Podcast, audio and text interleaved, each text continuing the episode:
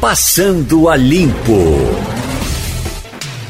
Vamos começar com o Romualdo de Souza em Brasília, Romualdo, porque ontem aí pelas ainda do Passando a Limpo, o pessoal trazia a informação da troca de, de prisão de Lula. Sairia de Curitiba, ia para São Paulo. E aí o que se pensava aqui era o tumulto que poderia criar. Lula preso em São Paulo diante da militância dele, com muito mais facilidade para a chegada do pessoal de sindicato e etc e tal. Bom, isso era só um detalhe. A mim o que chamou mesmo a atenção foi a rapidez com que o, o, o Supremo se reuniu e tomou a decisão. Eu acho que não, não me lembro de nada que tenha sido feito com essa, com essa velocidade. Nada contra a velocidade de ontem. O ideal era que fosse assim sempre. Olha, Geraldo, pelo que disse o ministro Marco Aurélio Melo, o único voto contrário a essa decisão toda do Supremo Tribunal Federal, isso não é função da Suprema Corte. Segundo Marco Aurélio Melo, o STF tem o papel de interpretar a Constituição e não havia ali um pleito, nas palavras do ministro, que interpretasse ou que pedisse do STF uma interpretação sobre eh, violação de direitos constitucionais. Portanto, Marco Aurélio Melo não apenas se surpreendeu com a agilidade do presidente Dias Toffoli, que suspendeu um julgamento, é bom que se diga, o Supremo estava julgando um dos artigos do Estatuto da Criança e do Adolescente. Ele suspendeu a sessão, deu um, uma pausa mais demorada, foi se reunir com um grupo de parlamentares, disse aos parlamentares que em instantes o Supremo daria uma resposta e por 10 votos a 1 deu a resposta dizendo que Lula não seria mais transferido de Curitiba, no Paraná, para Tremembé, em São Paulo. Além da agilidade, há também essa questão que, conforme disse Marco Aurélio Melo, Geraldo, o Supremo Tribunal Federal atuou pela primeira vez como se fosse um juiz eh, que estivesse aí executando essas causas eh, mais eh, localizadas, ou uma vara de execuções penais, foi o que disse o ministro Marco Aurélio Melo. Agora, Ivanildo, é tão lógico isso, né? Porque bem, se, é. se, se, a função do Supremo é, é, interpretar a Constituição, essa realmente era uma coisa por fora. É, Agora, é estranho também que só Marco Aurélio tenha notado isso. Os outros todos. Porque o Supremo, algumas vezes, é obrigado a tomar uma decisão política, e essa foi uma decisão política. Não é? Uhum. é interpretar a Constituição, sim. É a função primordial do, do Supremo, ele está lá para isso. Mas em alguns casos, ele atua politicamente. E esse aí foi um caso político. Uhum você já imaginou é, o, ex-presidente Lula na prisão em Tremembé, uhum. ao lado de um bocado de criminosos condenados a 30 anos, 40 anos, tudo ficha suja. Acontece alguma coisa com esse homem lá e uma revolta nacional, bicho. Uhum. Não tinha nenhuma dúvida. Então, acho que o Supremo agiu certo mesmo sem Tem ser uma questão que é o seguinte, Ivanildo. É. A lei não trata ex-presidentes com qualquer regalia, a não ser a regalia que eu, você e o nosso ouvinte já pagamos para um grupo de assessores os seguranças e os três carros que estão à disposição de todos os ex-presidentes. Essa é a regalia que está no decreto eh, assinado pelo presidente Fernando Henrique Cardoso. Agora, o que falta é justamente isso que você está se referindo. Só que falta, não está na lei. Se não está na lei, então o Supremo Tribunal Federal está legislando. É. Ele até dizia que você poderia, o que também era lógico, poderiam ter partido para a quarta região, né, onde eles tomam as decisões.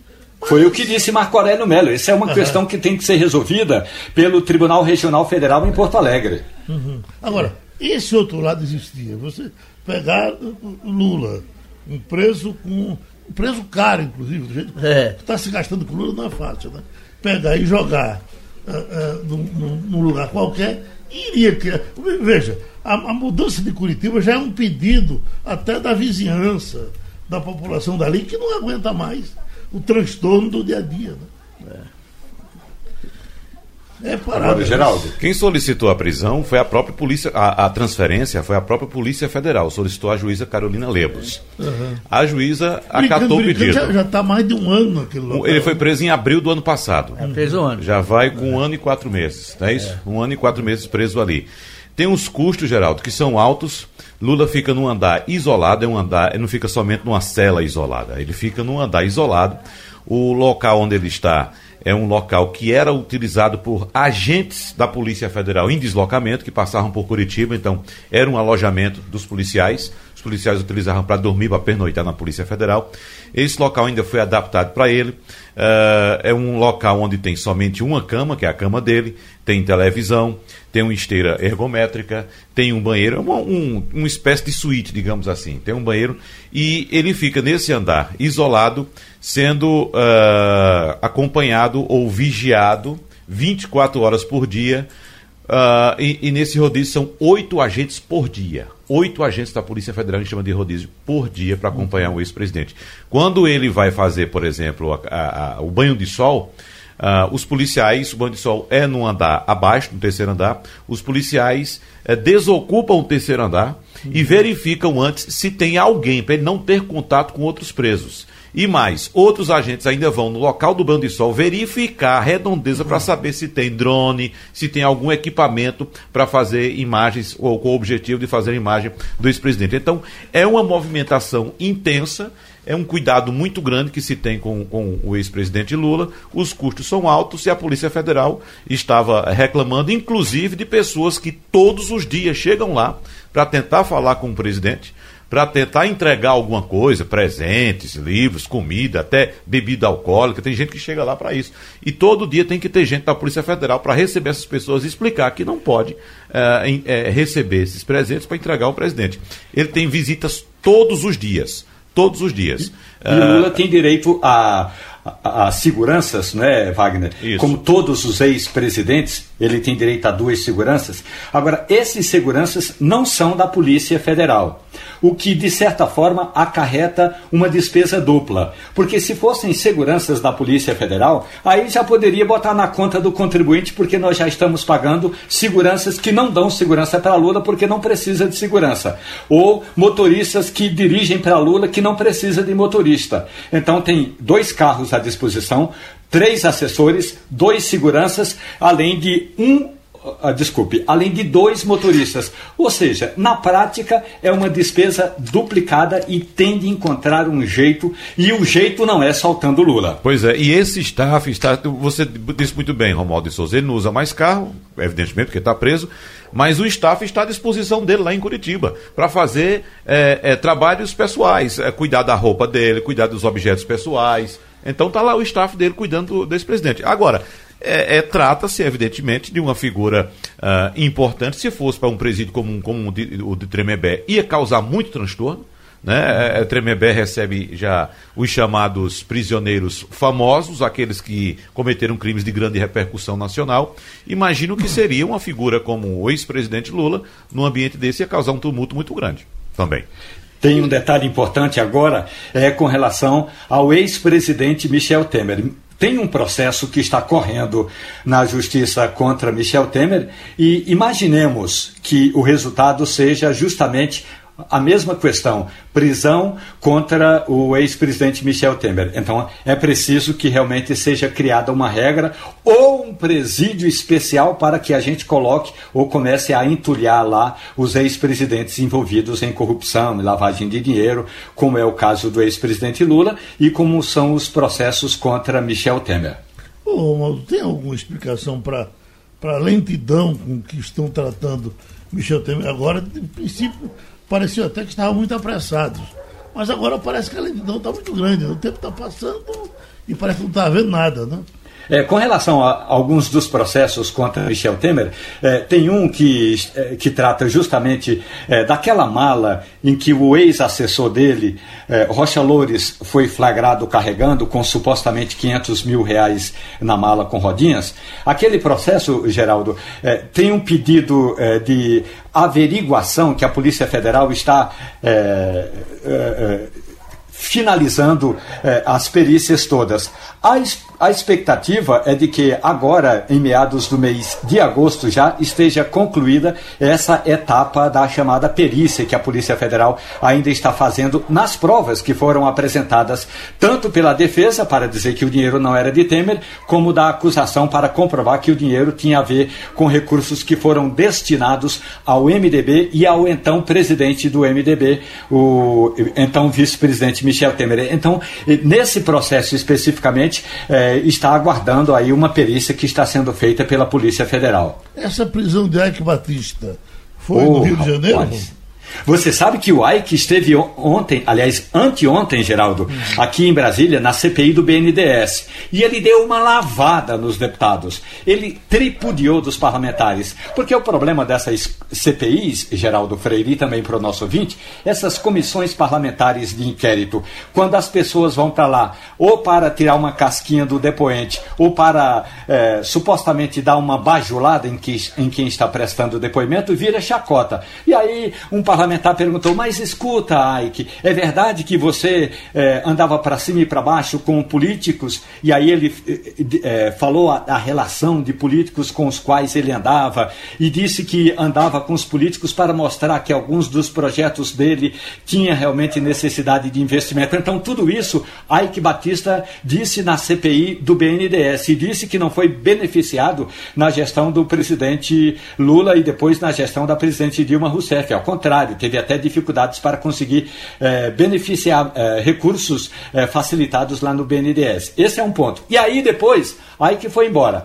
O juiz Bretas mandou prender Ike Batista hoje porque encontrou inconsistência nas informações contábeis, tanto dele como das diferentes empresas. Tanto é que, além da prisão de Ike Batista, tem também do contador do empresário. E é bom lembrar, o Ike Batista já estava em casa em prisão domiciliar. Quando ele chegou anteontem lá na Câmara dos Deputados, foi preciso a Polícia Federal tirar a tornozeleira. Tirou a tornozeleira dele, ele entrou no, na Câmara sem a tornozeleira terminou o depoimento, a Polícia Federal levou o Ike para o aeroporto e aí colocou a tornozeleira, Geraldo. Uhum. Ô Geraldo, a Polícia Federal também cumpre mandados de busca e apreensão nesse instante na, nos endereços de dois filhos dele, viu? Uh, Thor, aquele que ficou conhecido. Thor, Thor, Thor havia sido citado na semana passada por diversas vezes. Uhum. Outros problemas aí. Outras coisas. É, ele foi envolvido um alguns carro, anos né? atrás, é, num acidente de carro, é. atropelou, matou, atropelou matou um ciclista. Um ciclista, exatamente. Então, o, os dois filhos, além desse Thor, outro chamado Olin.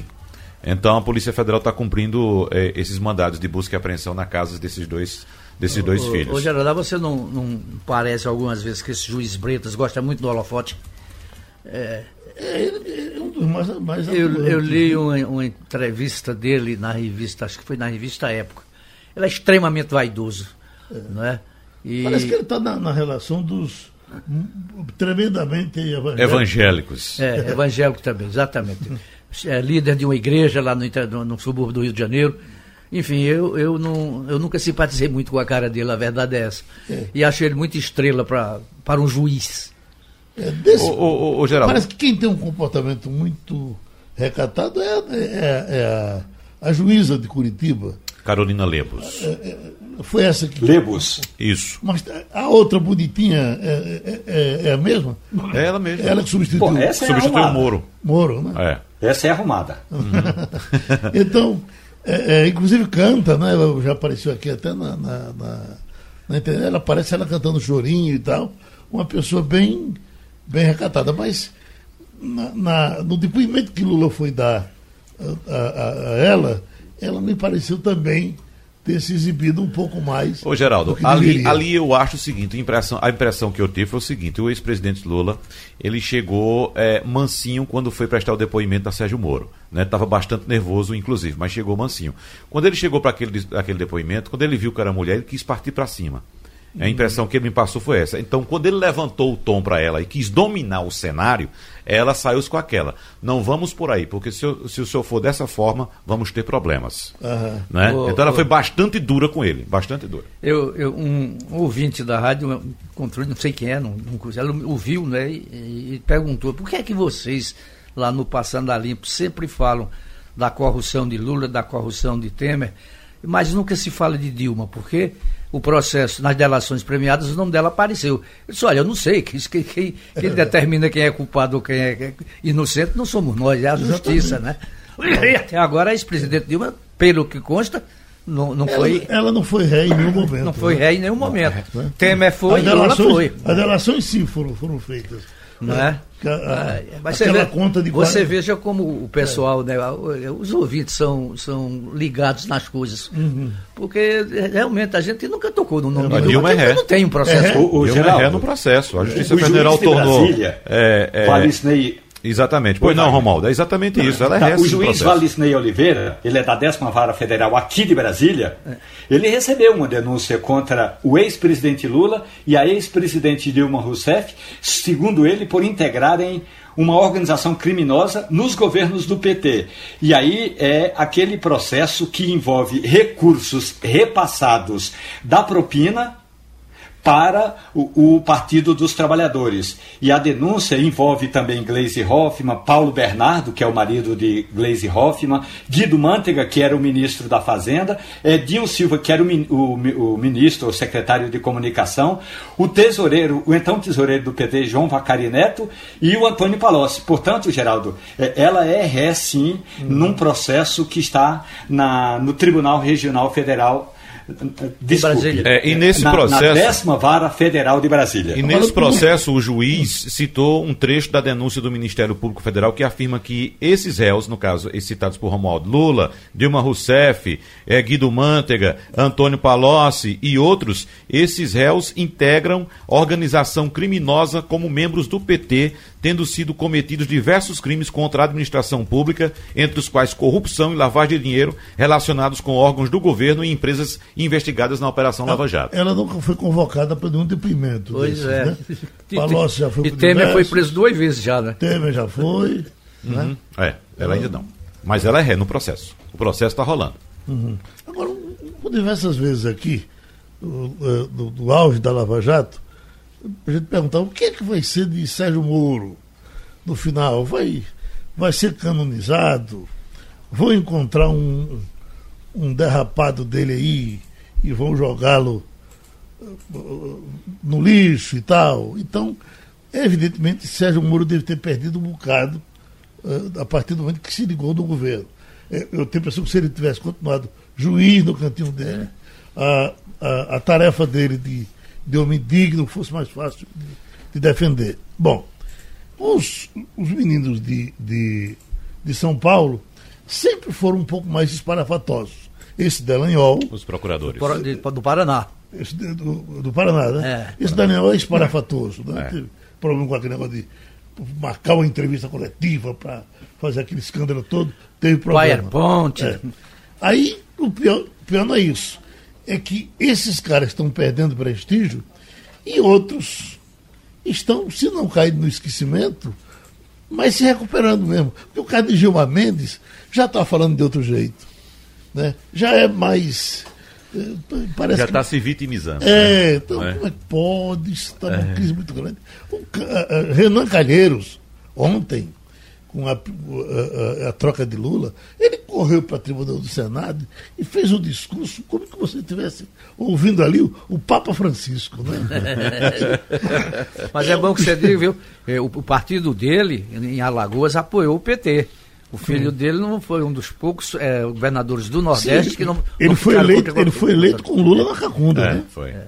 Ou na Cacunda de Lula, né? Exatamente. Uhum. E, e tem um detalhe importante, Geraldo é, com relação a o, o, nome do Procurador-Geral da República que assume mandato a partir de setembro. Acho que é 17 de setembro, não tenho absoluta certeza da data, mas é em setembro. Ponto. O presidente Jair Bolsonaro disse ontem, Geraldo, que no máximo até segunda-feira ele vai indicar a pessoa que vai ser, que terá de ser sabatinada pelo Senado para substituir Raquel Dodge. E aí ele disse o seguinte: ou caso ela seja reconduzida. E aí eu já terei resolvido esse assunto até a próxima semana. E aí, no Supremo Tribunal Federal, há uma corrente de ministros, e não é uma coisa articulada assim em público, é evidente que não, mas tem alguns ministros que gostariam de ver Raquel Dodge sendo reconduzida à condição de Procuradora-Geral da República. Lembrando que o presidente Jair Bolsonaro dificilmente vai seguir aquela lista tríplice de três procuradores que foram escolhidos pelos demais integrantes do Ministério Público. Portanto, até segunda-feira, Bolsonaro resolve essa parada. Eu falei ontem com a presidente da Comissão de Constituição e Justiça. E a senadora eh, Simone Tebet me disse o seguinte, Geraldo, que a partir de hoje, a partir de hoje à tarde, chega a Comissão de Constituição e Justiça a PEC, a proposta que trata da reforma da Previdência. Então, essa vai ser a prioridade nos próximos 30 dias. Mas Segundo ainda a presidente da CCJ, Simone Tebet, tão logo o presidente indique o nome do Procurador-Geral da República, ela suspende os debates em torno da reforma da Previdência, cria uma subcomissão para analisar as pendências jurídicas da proposta aprovada pela Câmara e começa a fase de sabatina do nome indicado por, Bolso, por Bolsonaro e ela disse que entrega ao plenário eh, do Senado Senado até 1 de setembro o nome sabatinado e aprovado. Vamos ver se ela faz isso mesmo. Significa dizer que Raquel não tem nenhuma chance. Não significa dizer que, pelas palavras é, do presidente Jair Bolsonaro, ela tem chance. E tem um grupo de, de ministros no Supremo, Ivanildo, que gostaria de ver Raquel Dodge, porque já entendem que atuada é, há uma certa harmonia é, entre o Supremo Tribunal Federal e a Procuradoria-Geral da República. É claro que o nosso ouvinte, o doutor Zé Paulo Cavalcante, um jurista que entende de leis mais do que eu e metade de Pernambuco, ele vai dizer o seguinte: não tem que haver. A harmonia não é necessariamente um bom quesito, mas evidentemente que essa conversa é, de alguns ministros, eu até conversei com alguns deles, viu, Ivanildo, agora, e eles gostariam, e eles acham que Raquel Dodge é um bom nome.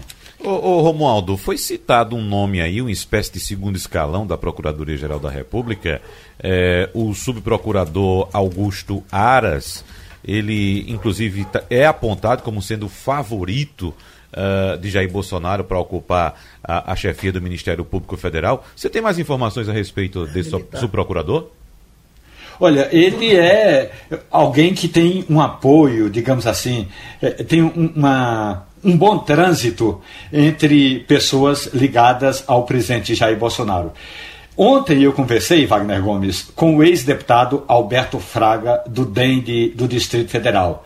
E Fraga é uma das pessoas que, é, digamos, está fazendo esse meio-campo entre Augusto Aras e o presidente Jair Bolsonaro. Agora, o que mais me surpreendeu, e eu conversei isso com Fraga, é que, em geral, ou em outras situações, o ministro da Justiça é sempre protagonista na escolha do Procurador-Geral da República. E dessa vez, não. Dessa vez, o ministro Sérgio Moro está meio intocado, tá, tá na moita, não, não tem dado muita opinião. Mas Aras tem um apoio de uma corrente dentro do Palácio do Planalto, incluindo o pessoal ligado ao ministro uh, Onyx Lorenzoni. Portanto, ele tem uma boa simpatia do pessoal do antigo PFL, o DEM, é, atualmente. Há informações, inclusive, de que ele teria já se reunido nas últimas semanas cinco vezes com o presidente Jair Bolsonaro, né? E nenhuma dessas vezes na agenda. Uhum. Em nenhum momento o nome de Aras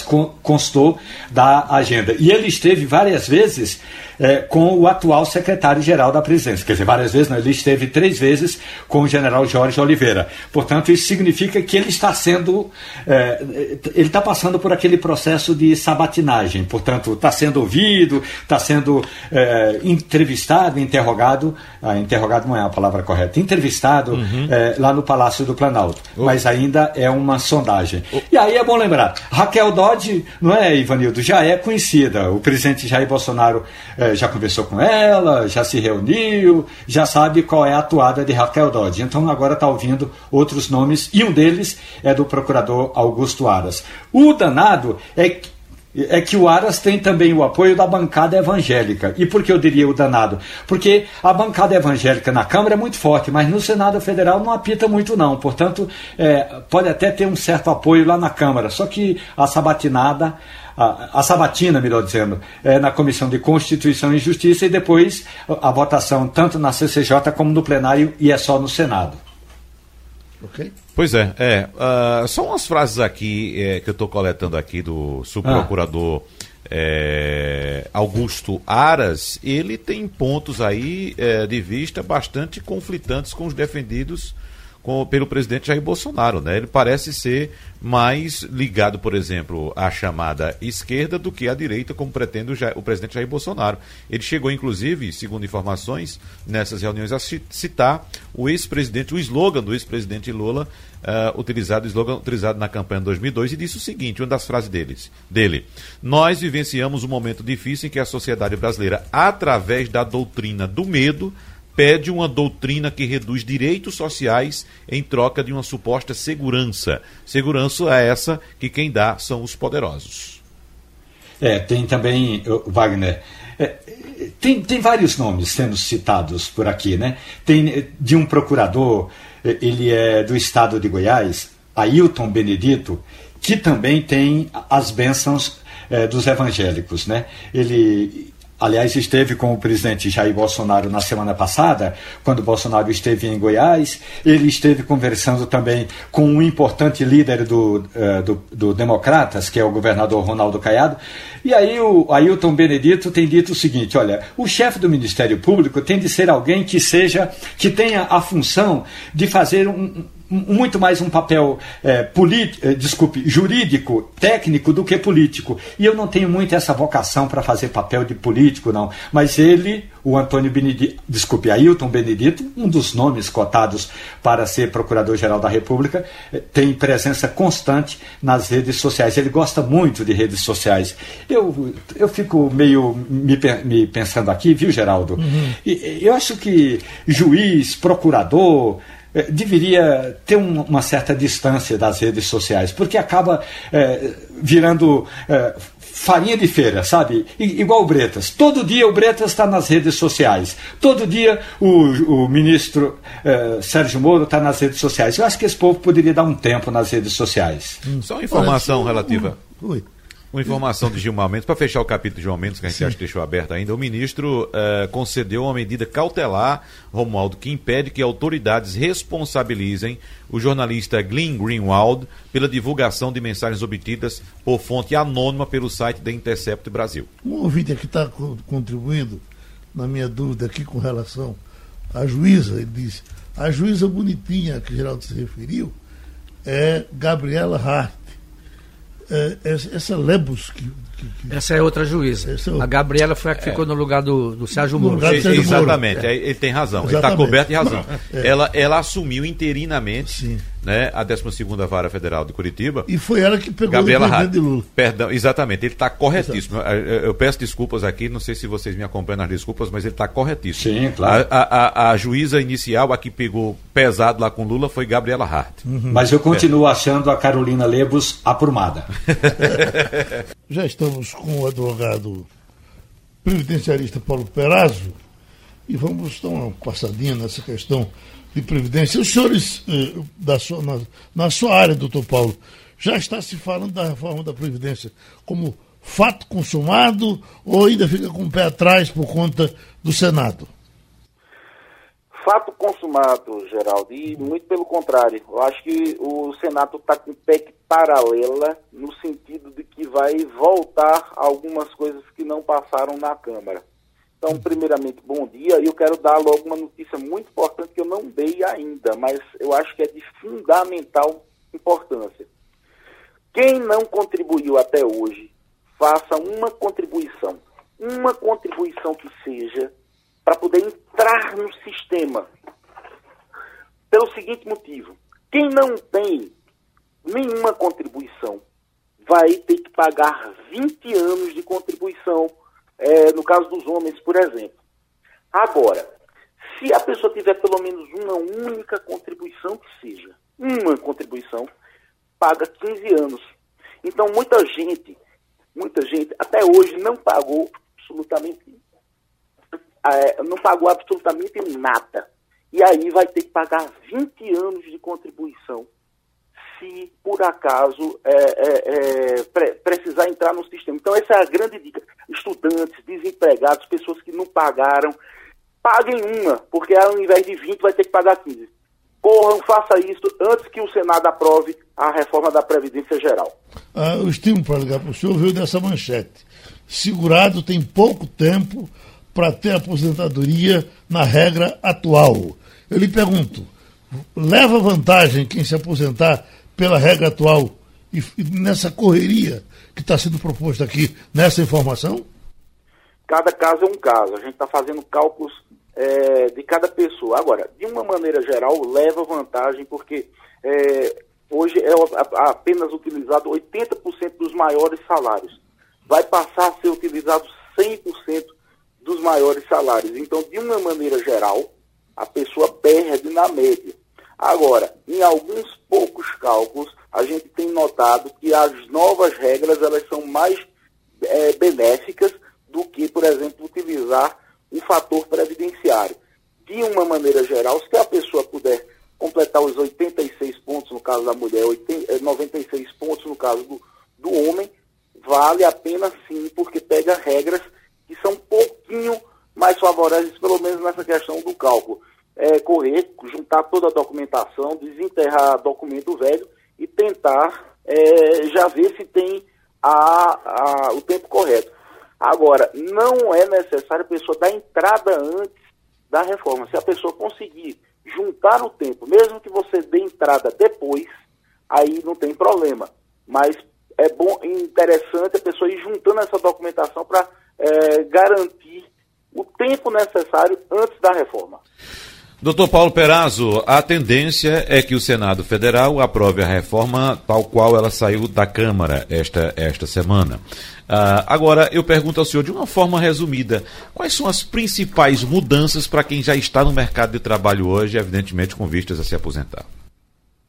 Bom, muita gente, muita gente, Wagner, é, poderia se aposentar agora, praticamente, faltando um ano, dois anos. Então, para muita gente, é, essa situação só vai ser atingida daqui a cinco anos, seis anos. É, vai ser, vai ser uma, uma, uma, uma, espécie de buraco negro no sentido de pessoas poderem se aposentar nos próximos anos. Então vai haver esse, esse gap, esse buraco no sentido é, de muitas pessoas não conseguirem atingir as regras necessárias de hoje para poder atingir as novas regras vão é, demorar algum tempo. Agora, as regras de uma maneira geral, elas foram é, muito bem divulgadas, tiveram muitas regras de transição para poder a pessoa não ficar tão é, à mercê é, de uma regra definitiva que poderia demorar bastante a chegar. Então, isso foi muito interessante. E, de uma maneira geral, o que eu, o que eu venho dizendo era o seguinte: o sistema previdenciário mundial mudou e o Brasil ainda estava é, é, se enganchando com um sistema dos anos 60, de um sistema que não tinha mais é, viabilidade financeira nem atua, atuarial. Então, ou eram feitas essas mudanças, ou o sistema que já estava em déficit poderia colapsar, realmente como está colapsando em alguns estados, alguns estados pegando dinheiro da, do regime de capitalização, outros, como o Rio Grande do Sul, sem já conseguir pagar, e o Estado brasileiro é, não é tão grande que pudesse sustentar indefinidamente. Então, é, a gente não pode tratar um câncer tomando aspirina. As medidas são duras, mas lamentavelmente são necessárias sob pena do sistema não ter mais condições de operabilidade. Doutor Peraz, agora, veio a, a, a solução para o trabalhador da, privado, da empresa privada, etc. E ficou agora para se discutir essa coisa dos estados, que aí me parece, é, é isso que eu lhe pergunto, não é muito mais não foi resolvida a parte mais fácil e a, e a parte carne de pescoço vai ser essa agora da discussão do, do, dos servidores? É, vai. É, mas eu acho que vai passar no Senado. O Senado, lógico, representa os estados, não representa os cidadãos, mas representa os estados. E está havendo uma pressão muito grande para que é, os senadores encampem essa ideia. Porque, afinal de contas, a gente está vendo alguns municípios já sem condições de pagar, o município ele é mais frágil financeiramente do que os estados e do que os municípios. A União ela sempre pode criar novos impostos, tributos. O município não pode criar tributos novos. A, a, a margem de criação é muito pequena. Os estados também não podem criar muitos, eh, não podem criar tributos. No máximo podem aumentar a alíquota, como a gente vê de vez em quando aqui aumentando a energia elétrica ou, é, aumentando a energia de, de combustíveis para poder suprir essa. Mas isso também tem um limite. Então, o que é necessário, Geraldo, é a gente entender que os estados é, precisam mais do que a gente imagina dessa reforma e, infelizmente, não houve uma união nacional no sentido de dizer, olha, eu preciso, eu reconheço que eu preciso. É, parte de alguns governadores estavam resistindo, fazendo aquele discurso político, mesmo pagando muito de déficit. Então, olha, se eu não vou ser beneficiado, eu também é, é, vou deixar a conta para os deputados. E ficava desse jeito. Agora, é, a gente tem que ver como um todo, o, o, Senado provavelmente vai encampar isso, é uma, uma coisa muito grande, envolve o não pagamento de servidores no futuro. Então, a questão é de uma responsabilidade tão grande que eu acho que vai ultrapassar essa briga política, essa birra política, porque do contrário, daqui a pouco as pessoas vão ficar sem dinheiro para receber e aí a coisa vai ficar mais grave. Vai passar sim. Ivanildo Sampaio. Ô, doutor Paulo, no caso do Senado colocar a reforma dos estados no projeto, volta novamente para a Câmara e começa tá tudo de novo? como se fosse uma emenda paralela, como foi aquela 41 e a 47. Ao mesmo tempo que está tramitando essa no, no Congresso, está tramitando também uma na, na é, no Senado, e elas estão tramitando meio que é, paralelamente. Então, é, na, na medida em que essa aqui foi aprovada agora na Câmara se tornar definitiva, muito, muito em breve, a que está sendo, está tá tramitando no Senado vai chegar na Câmara e talvez traga de volta até a capitalização, viu? A capitalização ela é, é um mecanismo importante, não, não, teve maturidade é, política nesse momento para se colocar, mas no Senado também está se colocando isso. O Senado, a gente sabe que é um órgão é, realmente um pouco mais é, velho, mais responsável, e aí está se discutindo tanto dos militares, quanto a questão da capitalização, quanto a questão dos estados, isso pode ser que volte através do Senado. Entra aí, Romualdo. O doutor Paulo Perazzo, muito bom dia para o senhor. Eu tenho uma pergunta e uma consideração. A pergunta é a seguinte: o senhor está recomendando aí que o trabalhador faça ao menos uma contribuição?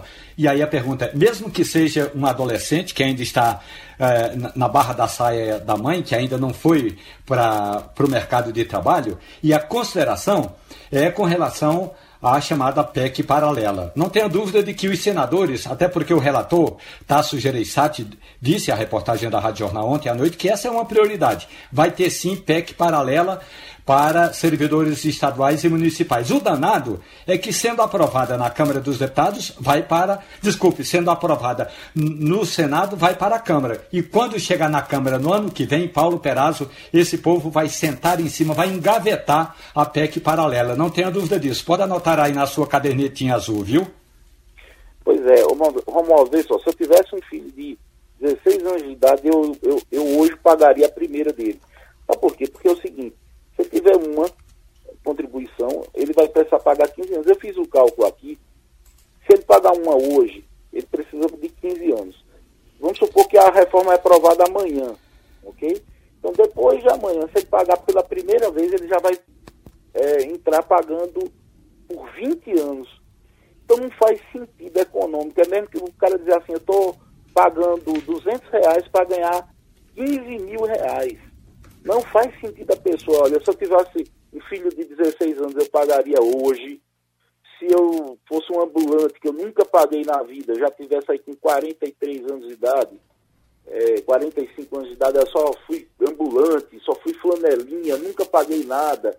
Eu pagava uma, pelo menos, para, se eu resolver entrar no futuro, pagar 15 e não pagar 20. Isso é, é, é, é lógico. Então, quem nunca pagou pague umazinha, garanta seus 15 anos no sistema. Olha, a segunda coisa aqui, à medida que as eleições vão chegando, vai ficando mais difícil, sim, a aprovação de reformas como a reforma da Previdência. Outros tipos de reforma, que não envolvem é, diretamente o cidadão, ficam mais, é, menos agressivas em termos eleitorais. Mas é verdade o que você falou, à medida que é, se aproxima o fim de ano, próximo ano, é mais difícil porque é, eleitoralmente é ruim. Agora, a gente tem que ver que o grosso da população está sendo é, atingido nesta reforma agora. Então vai, vai ficar, vai ficar é, categorias residuais, tal qual os militares, tal qual é, os servidores de estados e municípios, que são importantes eleitoralmente, mas não são a grande massa eleitoral. Então, a gente, se a gente pensar nesse ponto de vista, pode ser que também é, não haja tanta dificuldade como a gente imagina. Pronto, a gente agradece ao previdencialista Paulo Perazzo. Eita, eu estava eu estava lendo uh, uh, um, um pensamento de Milo Fernandes, que tinha uma briga que eu também não sabia, histórica, com Chico Buarque. E Milo, foi numa entrevista, inclusive, que ele deu ao Roda Viva Augusto. Foi questionado por Augusto Nunes. Exatamente. É. Olha, como é a sua briga com o Chico? Isso eu não gosto de falar disso, não. Hum. mas eu tenho o maior desprezo por quem. Lucra com sua ideologia, né? Lu... Lucra com sua... com sua ideologia. A briga deles era uma briga grande. Segundo as pessoas que testemunharam o começo da, da desavença, Aconteceu com os dois meio embriagados no Antônios, ainda uhum. no velho Antônio, no Rio de Janeiro. Até Chico Buarque deu um murro nele. É, Chico chegou a empurrá-lo, disse que não é. bate em velho. Eu não bato em velho. Eu desconfio é. de todo idealista que lucra com o seu ideal, é. disse Milor Fernandes, é se referindo cruel, ao né? grande compositor Chico Buarque de Holanda. Mas os dois é, é, ficaram realmente afastados, né? E os dois faziam parte do folclore do Antônio, a verdade é essa. Uhum. E segundo as pessoas que estavam presentes, eu não estava, não, nem morava mais no Rio nessa época, é, é, é Chico não teve razão. Né? Milo Fernandes mesmo. Milo não era uma pessoa simpática e nem de fácil trato. Milo era complicado. E, mas no, no, caso da briga com Chico, Milo teria razão. Quem, quem acompanhou né, disse que teria razão. Chico estava bêbado e implicou com Milo, enfim. O fato é que eh, Milô morreu inimigo de Chico Buarque de Holanda, que hoje não é mais a unanimidade que foi durante muito tempo, né, Geraldo? Uhum. Ele criou uma. uma, uma já está levando vaia por aí? Né? Muito, né? muitas vaias, e depois, outra coisa, ele lança. Ele hoje atua muito mais como escritor do que como compositor. Uhum. Não é? E os livros dele não são um livro de, de, de, grande venda, não é? até porque a literatura dele é uma literatura o compositor é melhor do que o escritor. Né?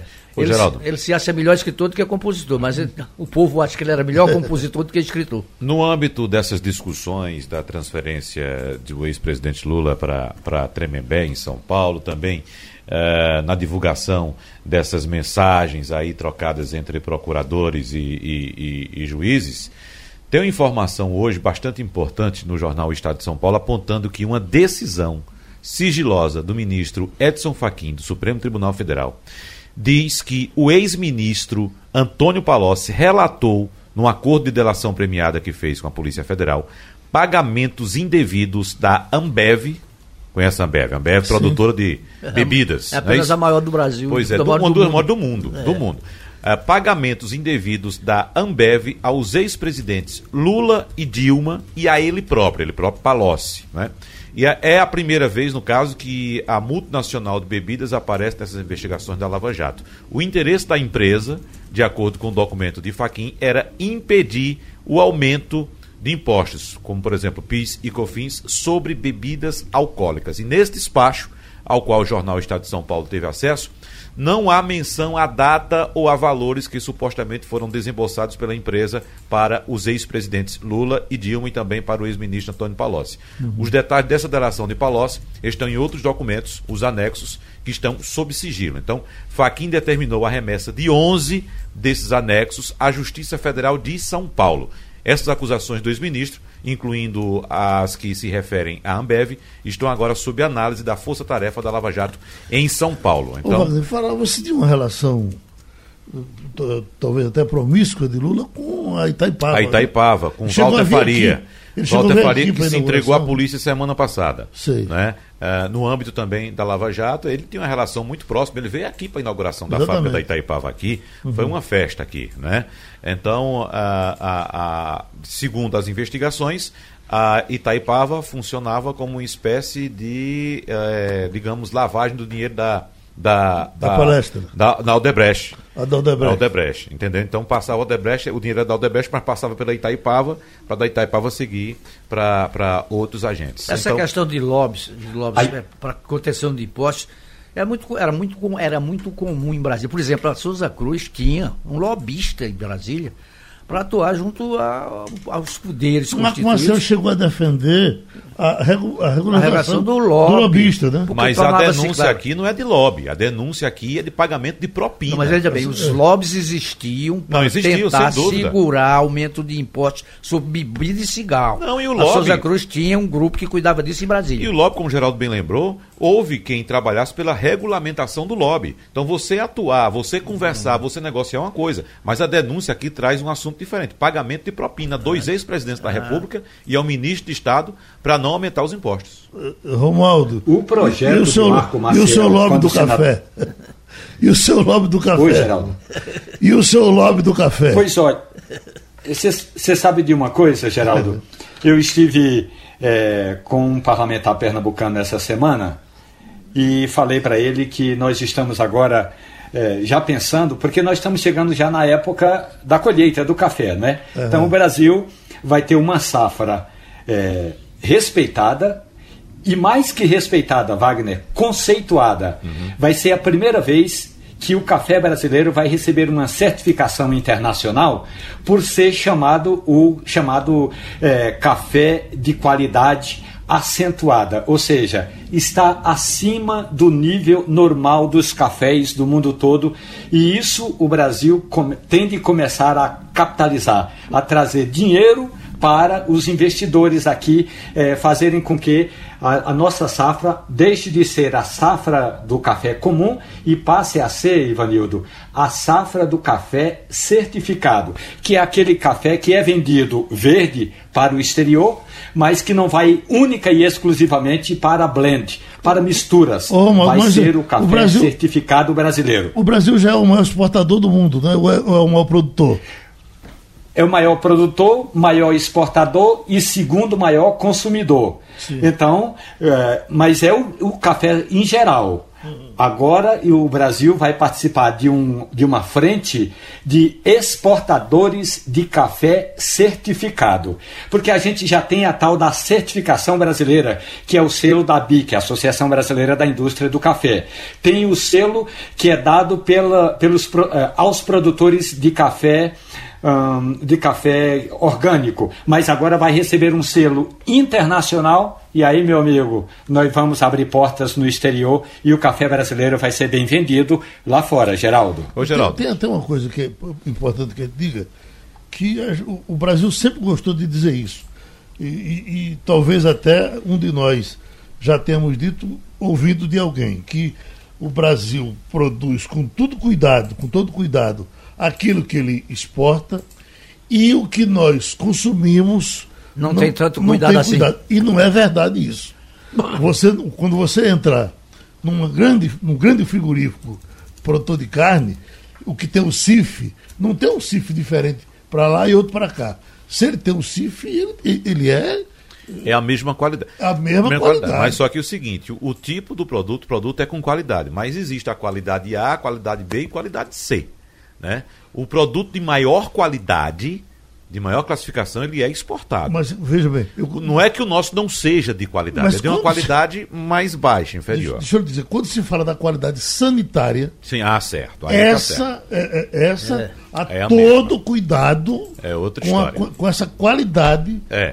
Agora. Consumimos aqui. Isso no queijo, isso no, no ovo, termos, na galinha, em tudo. É, em termos de qualidade de produto, o, ah, pro, o produto de altíssima qualidade que é exportado também é oferecido ao mercado local. Hum. Só que é um preço bem mais alto, bem mais elevado, né? Não é aquele preço básico, né? Certo. O da, da, da, da, parte de baixo da, da tabela. É o da parte de cima, é o hum. mais caro. Mas tem o mesmo produto que é exportado, tem aqui também. Eu, eu Agora é bem mais caro. Geraldo, só para você cair da cadeira, sábado passado eu fui tomar café com uma com uma médica de João Pessoa que estava em Brasília e ela está organizando um, um congresso é, de pneumologia em João Pessoa. E aí eu a levei numa cafeteria. Geraldo, tinha um café lá produzido na região é, de São Lourenço, no sul de Minas Gerais. 400 reais o quilo do café. Ô, ô Romualdo, continua sendo a Colômbia o maior exportador de café de qualidade no mundo, não? Não, é, continua. A, a, Colômbia exporta muito café, viu, Ivanildo? Agora tem um detalhe que é nada contra, mas a Colômbia não produz o café que vende. Portanto, a Colômbia importa muito café do Peru e da Venezuela. A, a, a Colômbia tem um serviço de divulgação, de marketing do café, que eu vou te falar. Se o Brasil copiasse o marketing dos colombianos, você chega em qualquer birosca no interior do interior da Colômbia e tem lá um café colombiano. Eles sabem vender muito bem o produto deles como eu tenho dito aos produtores de Taquaritinga do Norte, cidade da qual eu sou cidadão honorário e embaixador do café de lá. Os produtores de Taquaritinga, que é a primeira a, ou a mais antiga produção de café do Brasil, precisam se apropriar dessa informação para vender bem o café pernambucano. Só uma complementação, Geraldo, em relação a esses documentos que foram divulgados agora pelo jornal Estado de São Paulo, dessa delação de Antônio Palocci, além desse suposto pagamento de propina pela Ambev aos ex-presidentes Lula e Dilma, o documento do Supremo também relaciona outros episódios narrados por Palocci, como o pagamento de vantagens indevidas por parte de bancos, o suposto desembolso, Ivanildo Sampaio, de 3 milhões e meio de reais do governo do ex-ditador líbio Muammar Gaddafi, lembra dele? Eu lembro, Aquele sim. feiozão do cabelão, né? Esse dinheiro teria sido destinado para a campanha de Lula no ano de 2002 e a destinação de dinheiro de empreiteiras via Caixa 2, isso aí já também é muito batido aqui para a campanha petistas. Mas nesse caso, ele detalha esse pagamento aqui de 3 milhões e meio por parte de Muammar Gaddafi para a campanha de Lula em 2002. Amigos, terminou Causou... passando. Oi, Romualdo causou uma certa inquietação aqui em Brasília o fato do, do, ministro Sérgio Moro não ter recebido a viúva Mônica Benício, que era casada com Marielle.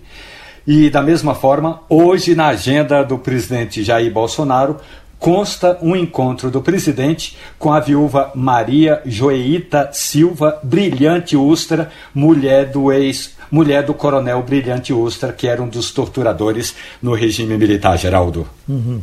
Tá havendo também uma briga danada no, no Rio de Janeiro, da família de, de, de Marielle com, com essa viúva, né? porque a família não quer que, que o efeito colateral do, do passado positivo de Marielle fique só com a viúva. Tem uma irmã lá brigando também, a mãe, ela já não se dão, entendeu? Não. É, a Mônica Benício está é, trabalhando para ser, Geraldo, candidata a vereadora nas eleições do ano que entra. Uhum. E isso tem incomodado a família da mulher dela, a família de Marielle. Ok, terminou o Passando a Limpo. Passando a Limpo.